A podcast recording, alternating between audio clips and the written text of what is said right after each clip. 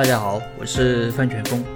那今天我们继续来聊公司里股东之间常见的三种矛盾。啊，今天聊的是个人和家族之间的矛盾。那中国的民营企业很多都是家族企业，当然其他的国家也差不多。为什么呢？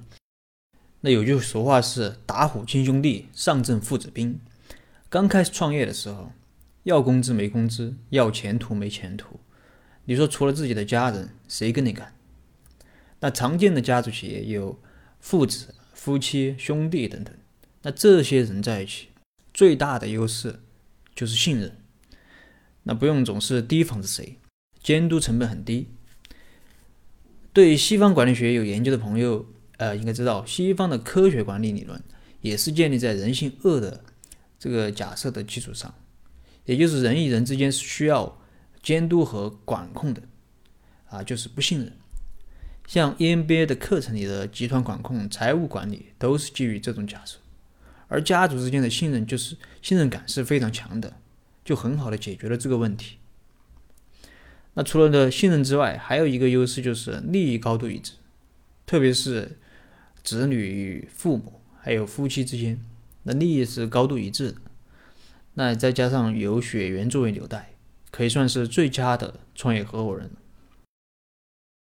那说完了优势，我们再来看看劣势。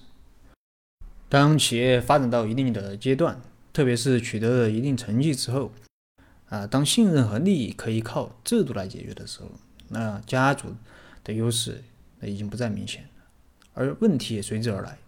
首先是企业与家庭不分，那企业是一个讲规则、利益、讲目标的地方。而家是一个讲亲情、讲爱好、讲兴趣的地方。如果家族成员长期在一起创业，又在一起生活，势必会导致角色的错位。那纵观家族企业，那好的，要么都是一方在恰当的时候选择退出，如这个马云和张英夫妻。那张英作为阿里巴巴十八罗汉之一啊，当阿里巴巴取得了一定的成绩之后，那激流勇退，选择回家相夫教子。在背后默默的支持马云，让马让阿里巴巴走上了巅峰。那要么是企业发展到一定程度后各玩各的，就像四川的这个刘永好、刘永岩和刘永行几兄弟。而坏的几乎都是因为无法平衡工作和感情，导致感情破裂，啊和这个权利利益的冲突。那轻则导致企业禁锢不前，离婚分家。像这个当当网的这个李国庆和俞渝，那重则还有被这个夫，还有被丈夫送进局子。比如说蓝翔的荣南祥和孔淑英夫妻啊，就是因为家庭纠纷反目，孔淑英去年被啊荣南祥举报违规处理房产，据说现在还被山东警方羁押着。那第二是不利于企业发展壮大。俗话说，一个好汉三个帮，一个篱笆三个桩。那企业想要发展壮大，仅仅依靠一两个创始人是很难的，还需要有钱、有资源的投资人和有能力、有干劲的员工。那有人说，夫妻档比桃园结义还严实，外人根本进不去。那这句话虽然有点绝对，但也不是完全没有道理。那夫妻创业或者家族创业是以家庭为核心，这样的结构可以抵御外部的入侵，但太过坚实。有时连善意的合作也无法达成。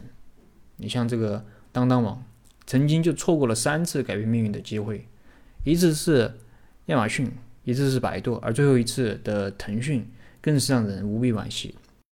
那当年拒绝腾讯后，腾讯一转身，一转身就跟京东结盟，让京东一举就将当当甩在了身后。第三是利益分配不当，那家人在一起创业，是不好意思一开始就把利益谈得特别清楚。呃，因为是一家人，可能多一点少一点也不会太计较。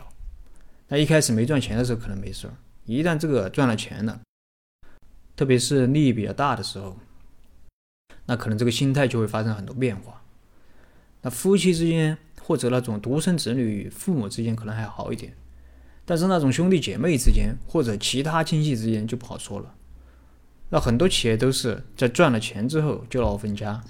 那在我们看来，在创业早期找不到合适的外部合伙人的时候，家庭合伙那无疑是最佳的选择。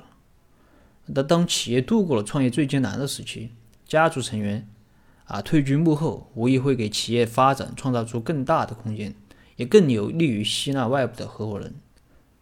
但是如果没有人愿意退居幕后的话，那么我们也建议应该有完善的制度安排啊，比如说如何去决策啊，利益如何分配。那完善的制度安排可以让企业规避潜在的风险，从而稳健的发展。好了，今天的分享就到这里。如果你有什么疑问，你可以添加我的微信，呃，或者给我留言，我们再深入的沟通交流。